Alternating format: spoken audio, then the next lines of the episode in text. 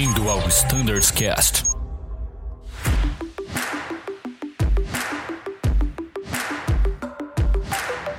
Fala pessoal que nos escuta no Standards Cast, sejam bem-vindos a mais um episódio da frota Embraer, da frota E-Jet, um episódio muito esperado. Estamos começando mais um ciclo de treinamento, segundo semestre de 2023, temos o ciclo Charlie, e é por isso que estamos aqui hoje com um baita de um time.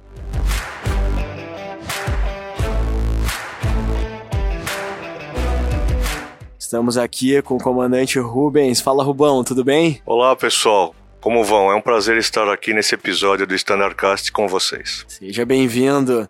Também aqui, comandante Lance. Seja bem-vindo, Lance. Tudo bem? Muito obrigado, tudo bem. Obrigado pelo convite para participar desse episódio.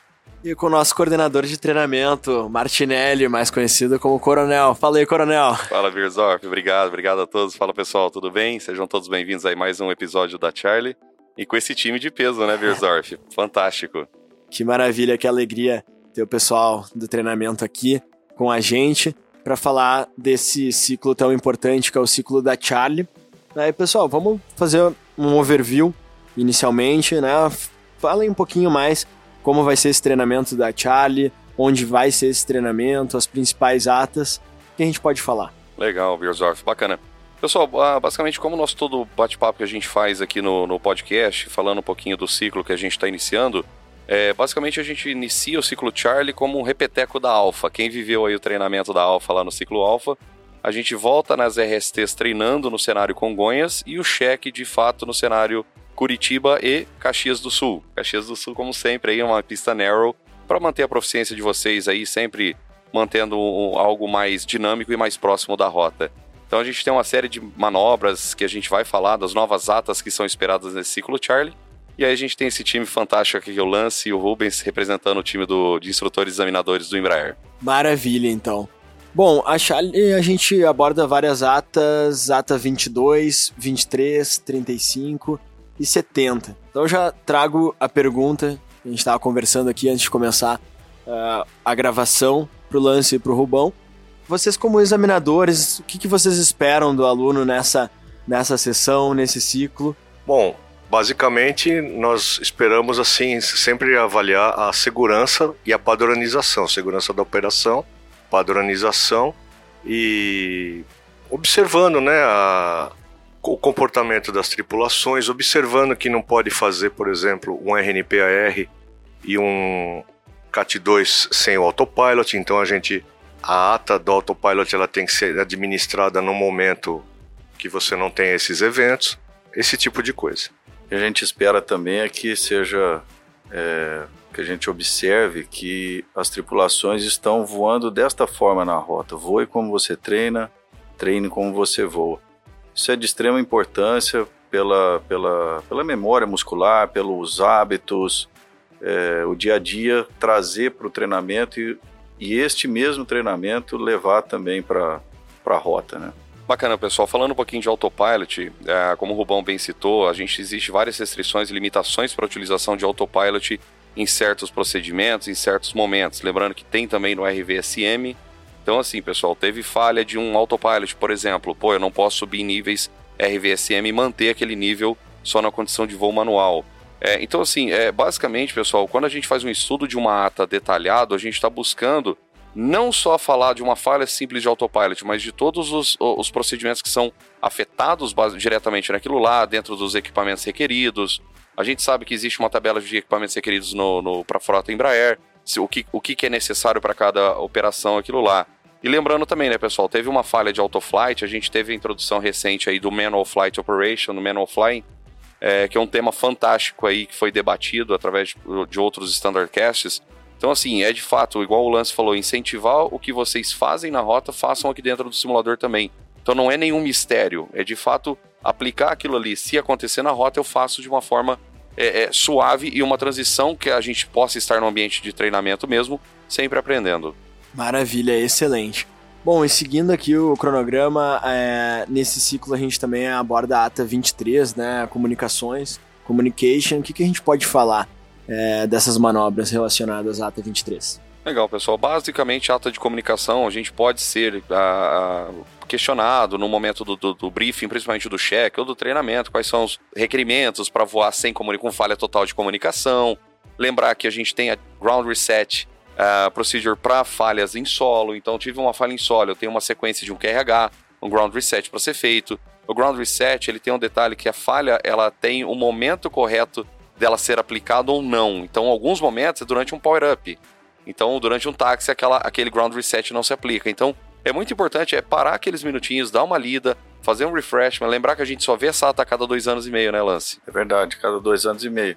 E ela também desmembra para outras é, possibilidades, como refrescar a memória, como que é um procedimento para falha de comunicação, por exemplo, algumas falhas não anunciadas nessa ata, né, que a gente tem a falha do áudio control panel, inclusive é previsto para que a gente aplique, a gente aborde.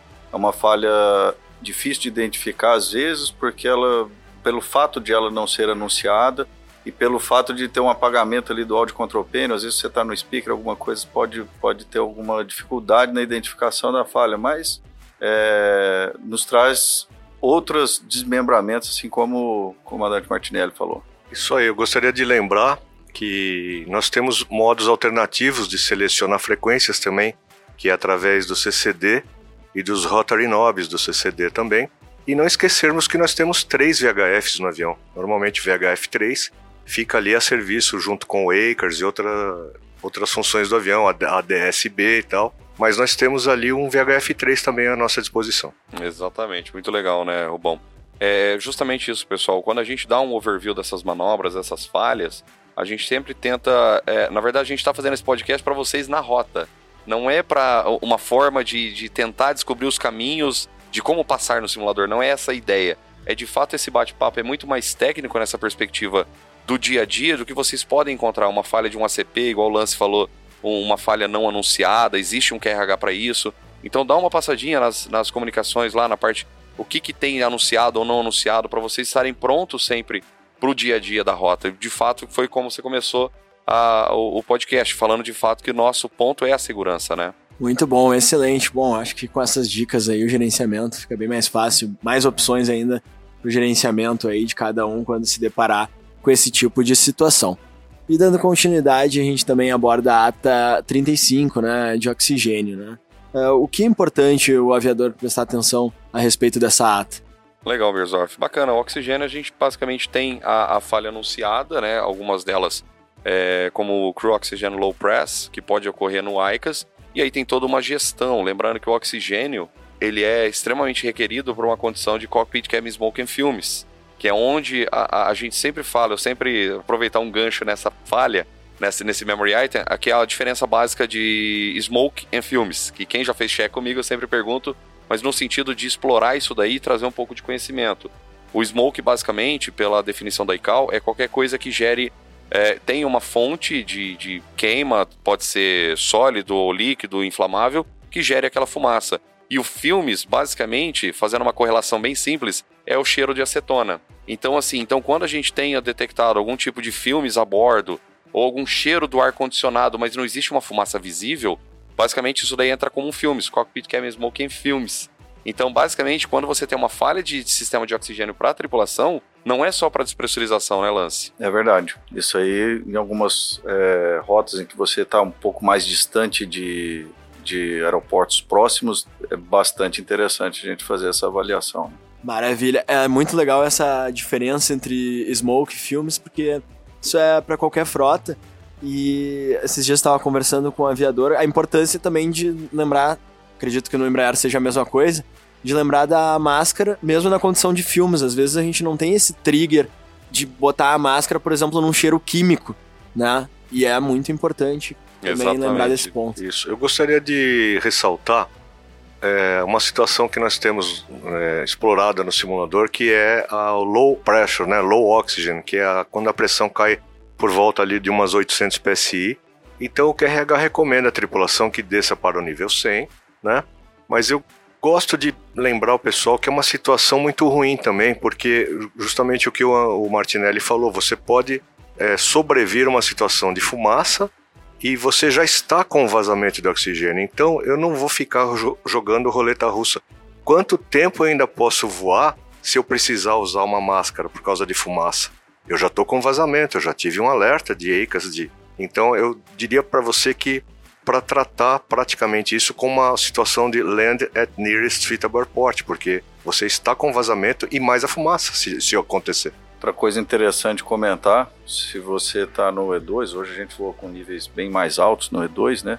E você tem um, um Crew Ox Low Press, por exemplo, você não vai ter o oxigênio suficiente para os dois tripulantes caso você tenha uma despressurização. E no QRH ele só pede para que você desça para uma centena ou meia.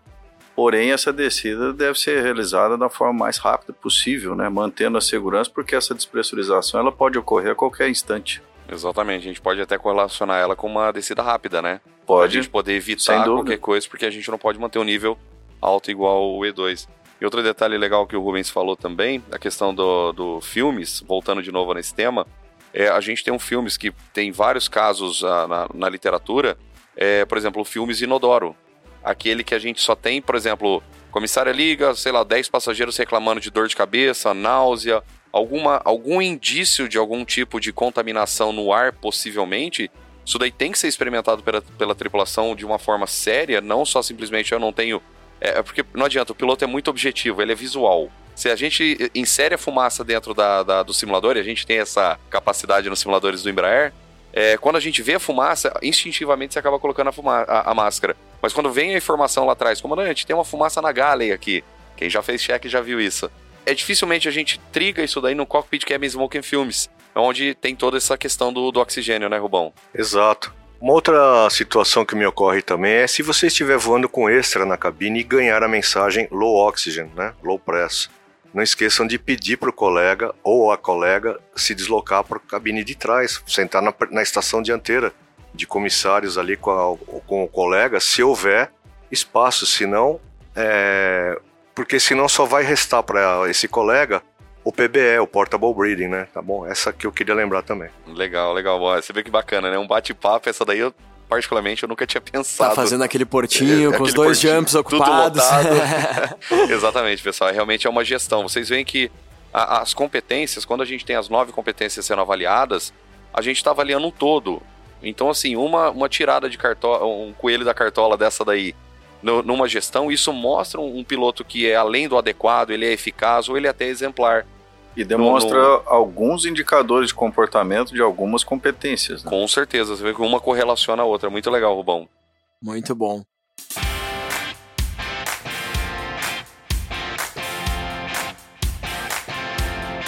Pessoal, e sobre motores, a ATA 70 em todo o ciclo a gente aborda aqui. É... E o que, que é importante destacar da ATA 70 nesse ciclo, né? Qual é o diferencial?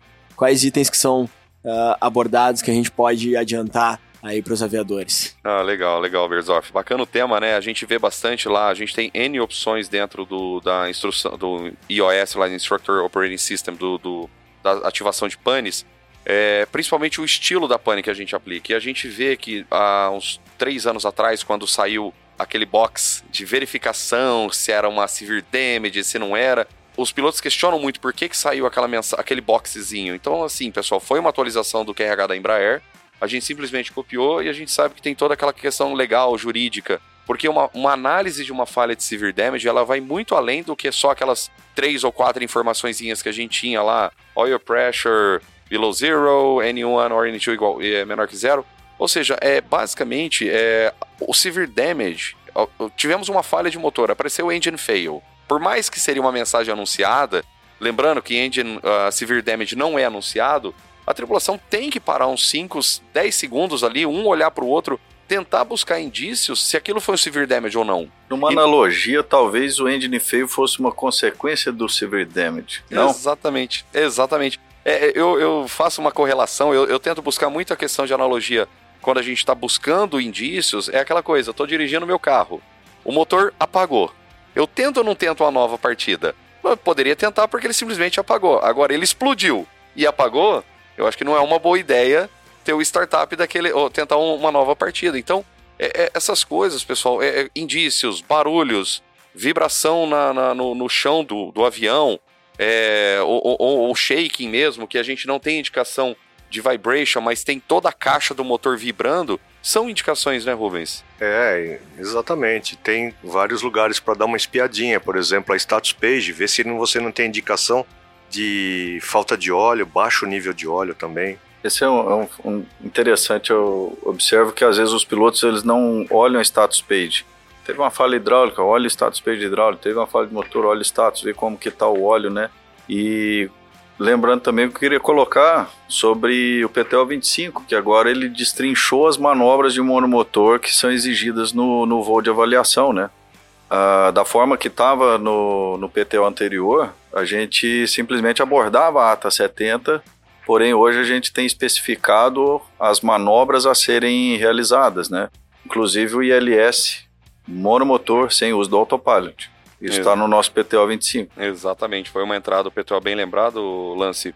PTO 25 entrou em vigor em 15 de março, é, então é, é, bem recente toda essa mudança. O primeiro ciclo que a gente fez a aplicação dele foi no ciclo Bravo.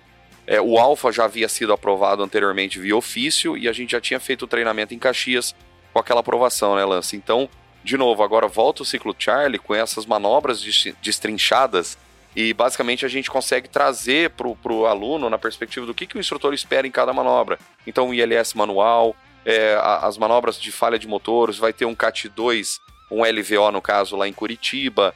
Então, assim, a, a gente vai ter o RNPAR aí para as tripulações homologadas certificadas, podem fazer o RNPAR no em Caxias. Em breve a gente vai ter uma atualização do, do Additional Procedure do RNPAR. Então, assim, vai ficar muito legal, vai ficar mais dinâmico a preparação de RNPAR, todo aquele texto foi reduzido, o time do Fly Standard, junto com o treinamento, fez um trabalho fantástico para a gente minimizar a, aquela quantidade de leitura, para ser mais dinâmico, ou seja, é incentivar de fato o RNPAR 0.3 lá em Caxias, né? Eu já fiz algumas vezes lá, você economiza bastante tempo. Ele é tempo é bastante, e combustível, né? Tempo e principalmente combustível, tem várias formas de você fazer isso. É, é, é simples a leitura, você começa a ter uma, uma, uma, uma, sequência ali da leitura pelo conhecimento direto, né, pelo uso direto, e realmente economiza bastante combustível e tempo. E lembrar, né, citar que na se for necessário um retorno monomotor para Caxias, apesar de ser narrow runway, mas se você fizer análise no seu Special Considerations e a aeronave cabe na pista para a distância que você precisa, inclusive wet, então você está você o QRH te autoriza a pousar porque ele pede um land at near suitable airport. A partir do momento que o avião cabe para na pista na pane na situação proposta, ele se torna um suitable airport para você. Exatamente, bom, muito bom, bem, bem observado mesmo, né, Lance? Em relação a esse, é, ao caber na pista, interessante o, a questão do vento de cauda. Nós temos uma limitação, porém, às vezes, dentro da limitação, a gente vai extrapolar os limites da pista. Então, ficar bastante atento com, com, com Caxias em relação a isso, outras pistas também, conhecidamente escorregadias, Uberlândia, ou pistas mais curtas. Se for operar com vento de cauda, ficar bastante atento com, com relação à distância de parada. É, exatamente, Lance. Muito bom esse ponto. Uma vez um piloto me perguntou: ah, mas por que, que eu operaria em Caxias no lugar de rádio com vento de cauda? A gente tem mínimos de teto é, para cabeceiras ali na, em Caxias. Então, foi de fato um caso que aconteceu com, com um dos nossos colegas lá em Caxias. Eles rodaram com três nós de cauda para pousar, se não me engano, salvo engano, na pista com menor teto. E na final foi reportado o vento de 8 nós. E aí criou aquele hábito, tipo, ah, mas está dentro da limitação de 10 nós. Com pista molhada e naquele peso, quando fez a atualização do IPERF, o avião não parava em nenhuma das condições. Então é muito legal isso daí. A gente cria aquele hábito, pô, 10 nós de cauda, cabe, tô tranquilo. Mas tenham cuidado em pistas narrow, pistas pequenas de, de comprimento. Então, assim, a gente tem todas essas questões. E, e um detalhe que eu particularmente já vi em cheques Caxias tem todo aquele erro de demarcação em pista que a gente não pode decolar de uma área em arrow. Foi, foi um erro de sinalização daquilo lá, é reportado, está presente no Airport Briefing. Então, assim, vocês vão para um, um cenário Caxias, é esperado que vocês voem como treinem e treinem como voem. Então, basicamente, assim, façam o que vocês fariam na rota. Não vai decolar do comecinho da pista aonde é o, lugar, o local proibido em Caxias. Ali né, só pode ser utilizado para o backtrack, né? Para o backtrack, exatamente. Aí faz o backtrack, volta para a aeronave, como houve o backtrack, a necessidade da, da decolagem normal, Então parem a aeronave, realiza a decolagem normal conforme descrito e tá tudo certo. Pessoal, eu gostaria de lembrar um pequeno detalhe de certificação também. É, todos sabem que a pista pode ser reduzida a velocidade, a visibilidade de decolagem do RVR abaixo de 350 metros, se você tiver stop bars em todos os pontos de parada na pista, né? Mas tem mais um item também que é certificatório, tá? Que não tá na nossa tabela também. É necessário a centerline para isso também, abaixo de 350 metros. Então, se você tiver um dia em Guarulhos com centerline inop, também ele inviabiliza a decolagem não só as top bars, tá bom? Muito legal, muito legal. Bom, e, é, e a gente de fato vai ter na, nesse cenário Charlie voltando com Congonhas e no cenário Curitiba, que seria no cheque, né? A operação Curitiba não tem. Curitiba não tem, exatamente. Então lá fica limitado nos 350, 350 metros, né? também. Exatamente. Então assim, pessoal, basicamente o que a gente tenta fazer mesmo é desmistificar, falando um pouquinho das panes, a gente vai ter também, né, Lance, a Cabin Decompression, Cabin Altitude High, Sim. que é uma manobra particularmente que a gente treina todos os ciclos, né? A gente vai, tem as três variantes, descida rápida, o Cabin Altitude High e Emergency Descent, né? Quer falar um pouquinho, Lance? Não, no Cabin Decompression a gente tem várias, várias formas de, de, de ter essa, essa falha, né? Você pode ter uma falha estrutural e como que é identificada essa falha estrutural, né?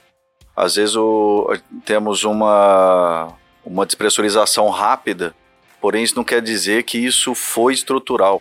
Você pode ter uma razão de cabine alta ali, em torno de 1.000, 1.500 pés por minuto, 2.000 pés por minuto, mas isso não é uma estrutural. Estrutural, basicamente, quando a altitude de cabine se aproxima muito rápido né, da, da altitude de voo.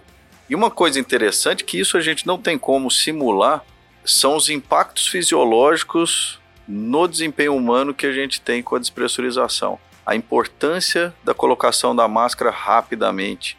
Colegas que tiveram, que passaram por essas situações reais, né, relatam dores é, abdominais fortíssimas por mais de uma semana.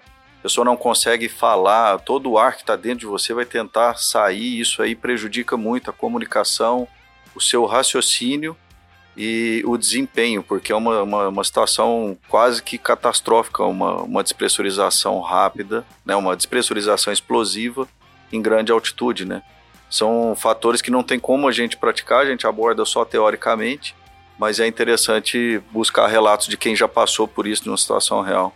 É, você falou uma coisa aí que realmente, quando dá uma despressurização rápida, não adianta a gente tentar dar aquela puxadinha de ar para tentar ganhar mais um segundinho, porque toda vez que você abrir a boca, o ar vai ser extraído de você. O delta P, o diferencial, é cruel.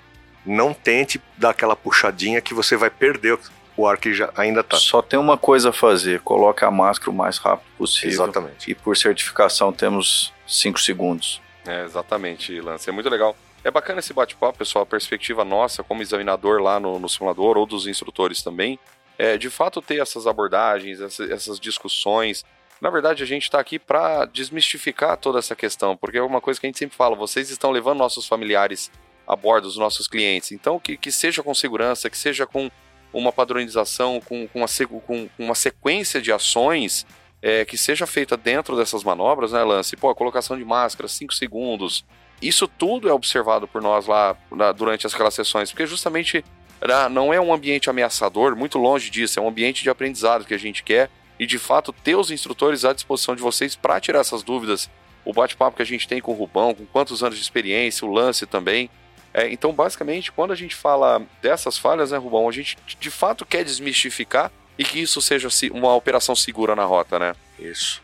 É, trazer também a recomendação de, após o patamar de segurança, da gente tirar as máscaras um de cada vez.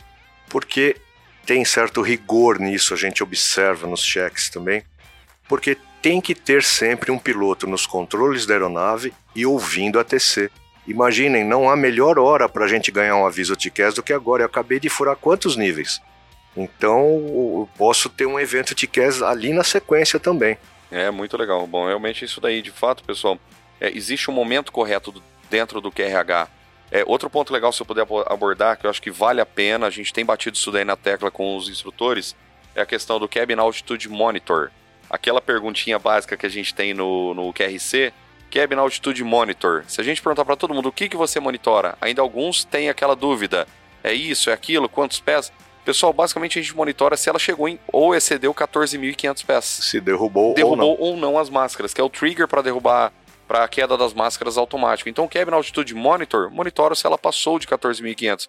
Ah, mas ela tá 14.000, daqui a pouco ela vai chegar. Lembrando, pessoal, lá dentro do QRH vai ter de novo essa pergunta. Então, se ela está subindo, espere verificar se passou de fato 14.500 pés para poder fazer a próxima ação, que é o Passenger Oxygen Switch Override If Required. Então, if required é se aquela pergunta foi sim do exceção do, da, de ter excedido 14.500 pés. Lembrando que aquele override é só uma confirmação do, do, de cair as máscaras, que automaticamente elas já caíram, né? Exatamente. O QRH pergunta uma vez para nós, caíram as máscaras? E daqui a pouquinho ele pergunta novamente, e agora, caiu? Exatamente. Então assim, pessoal, fiquem tranquilos, o importante é a leitura, é o entendimento desses itens do QRC, que não passem despercebido, porque é é, é, é, o que a gente de fato quer mostrar para vocês. O que, que, é, o que, que a gente está observando? Cabin Altitude Monitor. Para uns 5 segundos, olha para o ICAS, verifique a altitude de cabine naquele momento. Excedeu 14.500? Não excedeu? É essa a análise, não é Cabin Altitude Monitor já vai para o próximo item. Porque o próximo item ele é dependente do, do anterior. Exatamente, muito bom. Bom, pessoal, uh, que excelente esse episódio. Acho que a gente aproximou o treinamento muito da realidade, né? Não foi pouco. E como o lance começou, né? Sempre o objetivo, né? Uh, voe como você treina, treine como você voe, né? Parece clichê, a gente já fala há tempo, mas é muito importante, né? Reforçar isso sempre aqui. Eu queria passar, pessoal, para as considerações finais de vocês em relação a esse treinamento, em relação a Charlie. Eu acho que, além do voe como você treina, treino como você voa, que é bastante importante, seguir rigorosamente o que é manual aprovado ah, o instrutor me disse, o colega me contou. Não. É, as pessoas erram, as pessoas se enganam. O importante é sempre procurar o que está publicado nos manuais aprovados para a gente cumprir. É, eu recomendo sempre, né, o que o Lance falou também, a padronização, seguir os procedimentos, porque a gente percebe quando um piloto chega no simulador para nós ali e ele não pratica o padronização e o SOP, ele se enrola um pouquinho. Então, nesse dia. É... E para a rota também, né? Para você, os dois pilotos têm que cantar a mesma música com a mesma letra. Se isso não acontecer, pode dar problema de sincronia numa hora crítica. É isso aí, Rubão, bacana.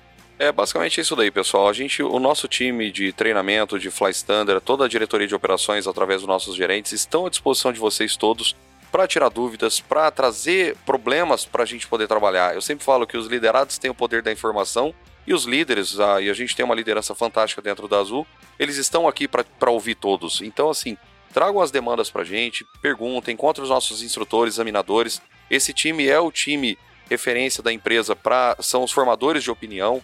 Então, assim, é, é, eu fico muito feliz de poder fazer esse bate-papo. Já falei para o Beersdorf, para todo mundo, falei, a gente podia fazer N, é, N bate-papos aqui de podcast para vocês terem mais conhecimentos.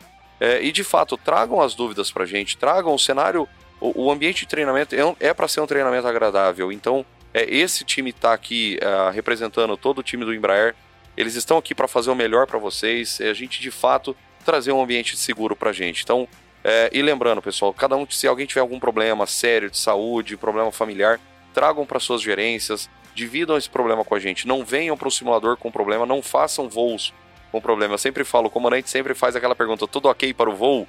E eu já falei isso em várias, várias sessões olhe, se olhe no espelho e pergunte para você mesmo se está ok para o comandante também para poder fazer aquele voo com segurança. Então, a gente lida aqui na coordenação com muitos problemas familiares e a gente, o problema de vocês é o nosso problema. Então, a gente está de fato aqui representando vocês para que façam um voo seguro com nossos familiares, os nossos clientes e que continue Azul crescendo, né? É verdade. Ó, queria agradecer a oportunidade de, de participar. Obrigado pelo convite. É sempre um prazer poder compartilhar com, com todos as, a, as visões que nós temos, que, que a gente analisa aqui sempre.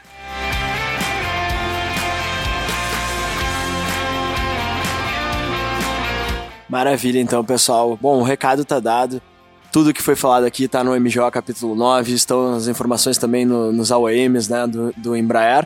E como muito bem lembrado, a gente tem uma nova é, é, revisão de PTO em vigor já, revisão 25, tudo disponível aí no nosso Visterno e DocuNet. Pessoal, muito obrigado pela audiência, muito obrigado pela presença de vocês aqui e até uma próxima. A casa está sempre aberta. Bons voos a todos e tchau.